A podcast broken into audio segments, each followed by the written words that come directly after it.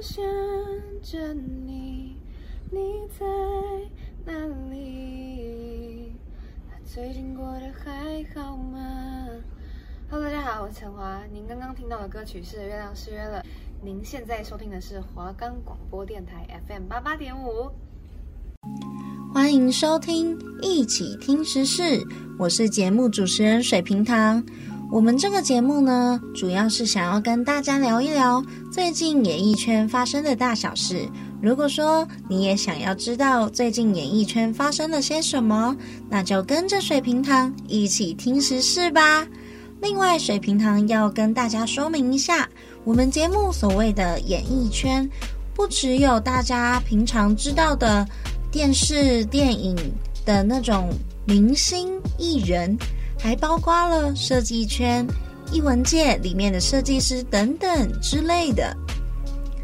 每周二下午两点到两点半，与您相约在空中会面，不见不散哦。我们的节目可以在 First Story、Spotify、Apple Podcast、Google Podcast。Pocket Cast、Sound On Player 还有 KKBox 等平台上收听，搜寻华冈电台就可以听到我们的节目喽。我们的节目呢，主要分成三个单元，分别是一时一下、时事一点通、Share with You。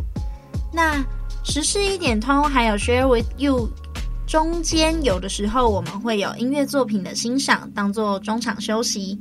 那音乐听完之后，也就代表节节目快要靠近尾声了。希望大家可以在 share with you 的的时候跟我做一些互动。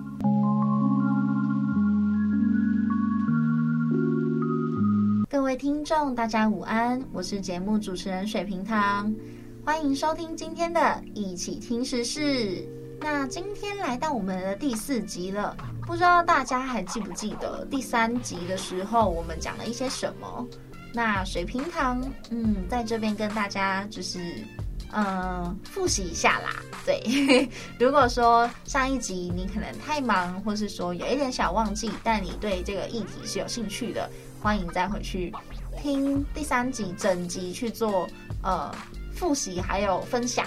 对，你可以在我们的华冈广播电台的 Facebook 粉砖或是 Instagram 上面去留言。那水平堂会抽空，对，我会尽量找时间去看大家的留言。如果说就是嗯，我有什么想要回应的话，我就会在呃，我可能会如果说大家问题有一点小多，那我可能会在节目上。就是一次做回复，但如果只是几个人问的话，我可能就会呃直接在下面就是回复你这样。好，那第三集的部分呢，水瓶糖来帮大家复习一下，就是呃第一个部分是我们讲了二零二二年欧洲冠军联赛决赛的主 logo，它因为办在俄罗斯，然后就是呃 logo 上面的后面那边是以很多个。俄罗斯的历史文化去做一个结合，那详细的详细的说明呢，大家记得去看，就是记得回去呃复习一下。好，那第二个部分就是我们的叶永生老师，呃，我上个礼拜花了很长的篇幅在跟大家讲说，就是聂老师他做了一些什么，或是说他是怎么样的一个人。对，那最重要的是我们后面有提到，就是他。今年在呃台湾监察院九十周年的嗯总体识别案里面呢，带领他的团队一起参与这个 case。那后面有发生一些事情。那如果说你想知道详情的话，除了上网以外，记得去我们第三集的一起听时事做复习哦。好，那进入我们第四周，呃，我想要先跟大家说明一下，就是三四集呢。主要都是人物事迹，但是我们这一集会花比较多的嗯篇幅在介绍，呃，就是就是我会让两个主题，嗯，应该说两个时事的部分尽量去平均，但我认为啦，我认为应该人物事迹还是会多一点。好，那进入到我们的时事一点通。时事一点通呢，今天要来跟大家讲一下，呃，这个礼拜我们要说的时事主要分成两个部分，一个是中国综艺节目的视觉被曝抄袭韩国的鱿鱼游戏。那关于这一点呢，我不知道大家看过鱿鱼游戏了没有啦？那我自己的话是还没，因为那个时候就是它刚推出的时候，我。还在忙一些事情，就是没有那么关心这部分。呃，但是我觉得他的行销做得很厉害，就是因为我那阵子就是凌晨，对，不要怀疑，就是凌晨，我忙完然后想说划个手机，我凌晨看就是 Facebook 或是 Instagram，甚至是 YouTube。它上面很多推荐，或是很多人的动态都跟鱿鱼游戏有关。比如说像那个碰糖啊，很多 Instagram 上面就会，呃，设计设计圈的呃 IG 账号，他就会跟你讲说，哦，我今天要来教大家怎么用 Illustrator 去把那个碰糖的图形做出来。对，那我觉得那个很好玩，就是，嗯、呃，它至少因为有一些。我觉得大家可以去找时间去追踪一些，就是你有兴趣的领域的 Instagram，它可能会带你走进另一个为你想要知道但你不一定熟悉的一个世界。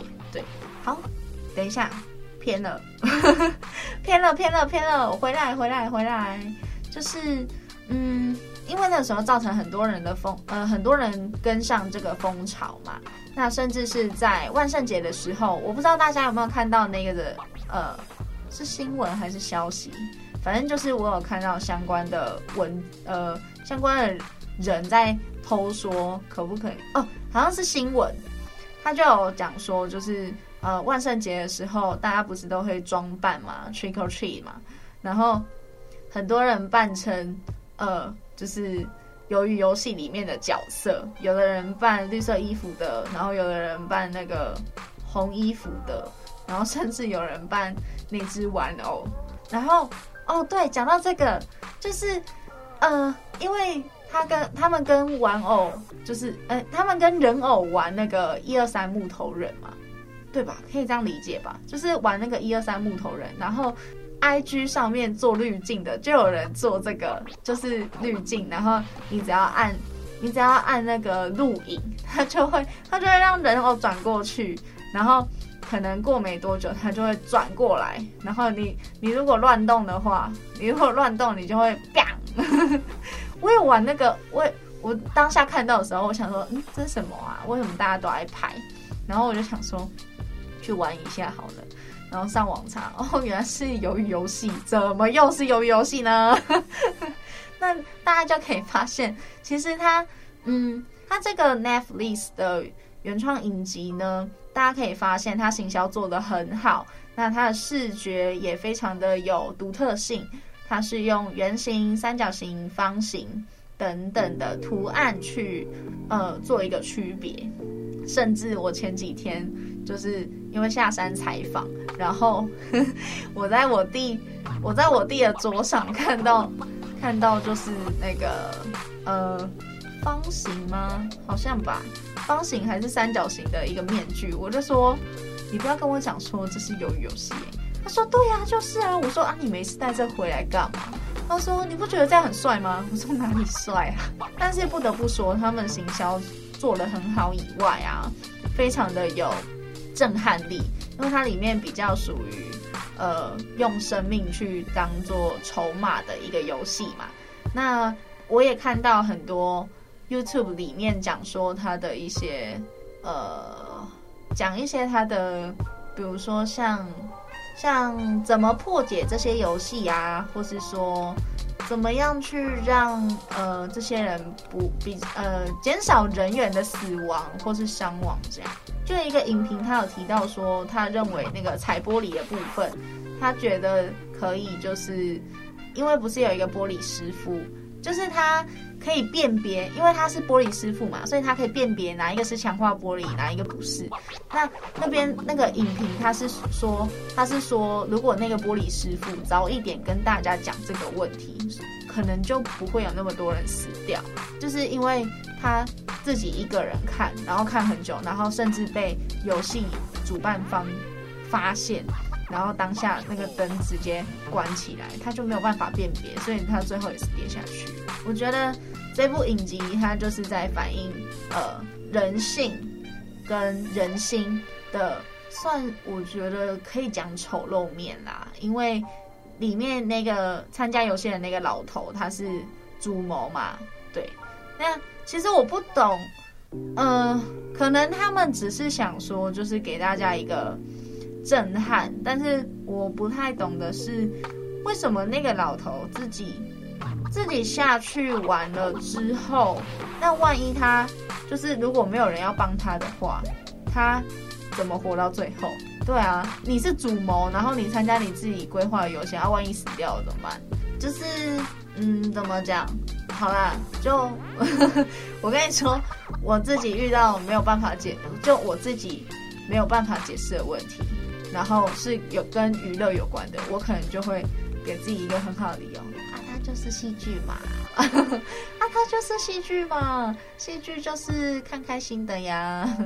但不得不说，就是，嗯，由于游戏呢，它我觉得你如果深刻的去分析。我觉得应该可以学到不少东西，不管是它的行销，不管是它的视觉，甚至是它故事内容的背景，还有镜头安排等等等等之类的。我觉得它可以是一个很好的题材，也会是一个嗯很好的参考。大家可以上网查一下，就是因为由于游戏造成的轰动是世界级的嘛，所以很多人在社群上面跟风，那甚至是。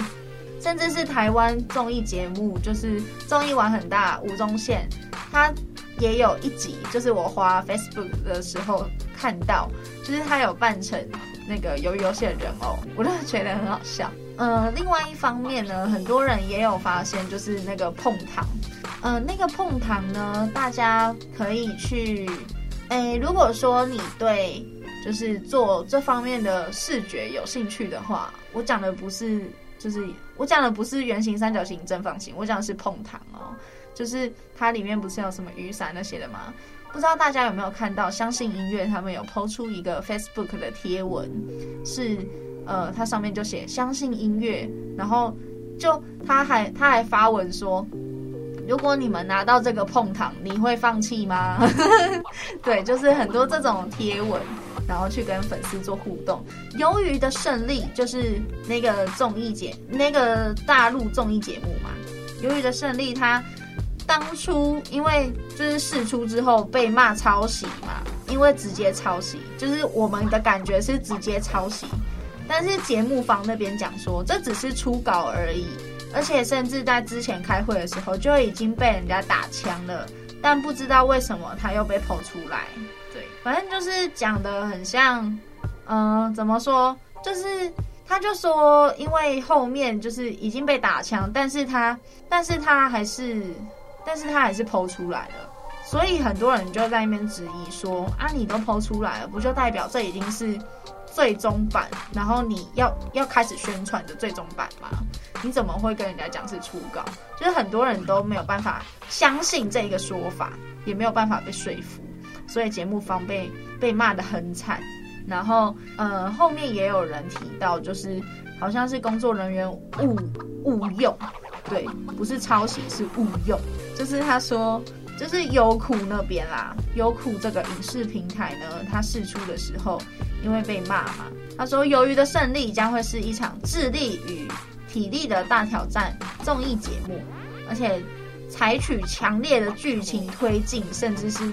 组团作战的模式，你就可以发现，它基本上快要是呃用嗯节目的方式去把这个戏剧呈现出来，基本上可以快要是一样的。但当然有可能，嗯，你如果说创新，也不是没有，也不是不行，但是你太多东西一样了，对于重创跟抄袭来说，我觉得。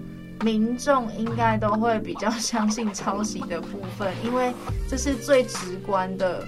然后大家还可以上网看，就是有一个网站，它上面也是写说，更打脸的事情就是，由于游戏官方注意到这件事情，特别发布一个声明，表示从来没有向中国方面出售版权，而且他们也顺便提到了一件事情，就是优酷还有另外一个，还有另外一个综艺节目，就是了不起的舞社。那它跟韩国综艺节目《街头女战士》也是很类似，但是他们一样也没有出售过版权，所以简单来说，顾名思义就是你不要再抄袭了。你们抄袭已经不是第一天了。对，那关于优酷的说法，他是说他们误用了，因为工作的失误已经把被毙掉的那个设计初稿在，就是因为他被毙掉的意思就是他已经被打枪了。但是他因为工作失误，所以他把被打枪的设计初稿放在招商会的现场使用，而且，嗯，平台公布的新海报跟节目名称变成了游戏的胜利。那网友似乎是对优酷的说法也不太相信啦，因为他们认为新的海报感觉很像。是半小时之内赶出来的，就是有网友说直接把这个综艺毙掉吧。对，嗯，现在来讲一点我的感想好了。对于这件事情，我自己是觉得，由于游戏他们行销这么成功，然后整个剧情什么的都被就是都被大家呃深受大家的喜欢，但你今天要重创的话。我觉得你需要做非常不一样的，呃，就是不要那么明显的去让人家直接联想到说，哦，我就是在学谁，对，因为这种东西其实模仿是进步的开始，但也是容易被人家说闲话的一个事情，所以尽可能就是让自己。呃，创新一点，不要跟风。当然，跟风也可以，只是你呃比例上面要拿捏一下，因为你视觉里面呢，甚至是你宣传的内容，都已经可以变成说，就是嗯，鱿鱼游戏的综艺版，但是你只是披了一层综艺版的。怎么讲？就是你只是利用“综艺”两个字的名义，去把你抄袭的部分把它合理化。我觉得这个部分是我不能接受的。对，那我想，呃，我不知道大家的想法是什么啦，但我自己是这样觉得。好，那接下来我们进入到第二个。不知道大家认不认识安藤忠雄？那水平堂这边跟大家介绍一下这位大师，他是日本，他是一名日本建筑师。那他在一九四一年的时候出生的，所以他现在基本上已经，我算一下哦，八十岁吧。他现在已经八十岁了。那嗯、他是建筑师，那他也得过很多奖项，比如说普利兹克奖。或是英国皇家建筑师学会皇家金奖、美国建筑师学会金奖、詹姆士比尔德基金会大奖杰出餐厅设计奖。那安藤忠雄呢？他曾经在二零一七年的时候，为了庆祝国立新美术馆开馆十周年，进行有史以来最大规模的安藤忠雄展挑战。那国立新美术馆呢，是日本东京港都的一个美术馆，他的作品呢非常的多，大家可以上网查一下，就是比如说富岛邸啊、大阪府，或是小藤邸。还有六甲教会，或是或是水之教会，还有光之教会等等的，甚至是他在儿童馆、文学馆，还有美术馆、住宅，或是博物馆，还有殿堂，或是嗯，或是一些寺庙之类的，呃，他都有，就是。就是都算是他的作品啦，嗯，有一个研究所也是他的作品，是 TOTO T O T O。那司马辽太郎纪念馆呢，也是他的作品之一哦。还有国际儿童图书馆，或是石川县西田几多郎纪念哲学馆，哇，这个名字有点长。然后还有地中美术馆，或是。广尾支教会。那他在西班牙呢，也有一个作品是西班牙万国博览会日本政府馆，甚至在德国里面也有一个非常重、非常特别的一个作品，叫做兰爵基金会美术馆，还有法国的呃冥想空间在巴黎那边。那威尼斯那边呢，也有威尼斯皮诺现代美术馆之葛拉西馆。二零零四年的作品，美国的部分呢，他的作品有普利兹美术馆，然后马里布的住宅。那呃，台湾的部分呢，他的作品我觉得蛮多的耶。在亚洲大学那边有一个亚洲现代美术馆，然后是二零一三年的一个作品。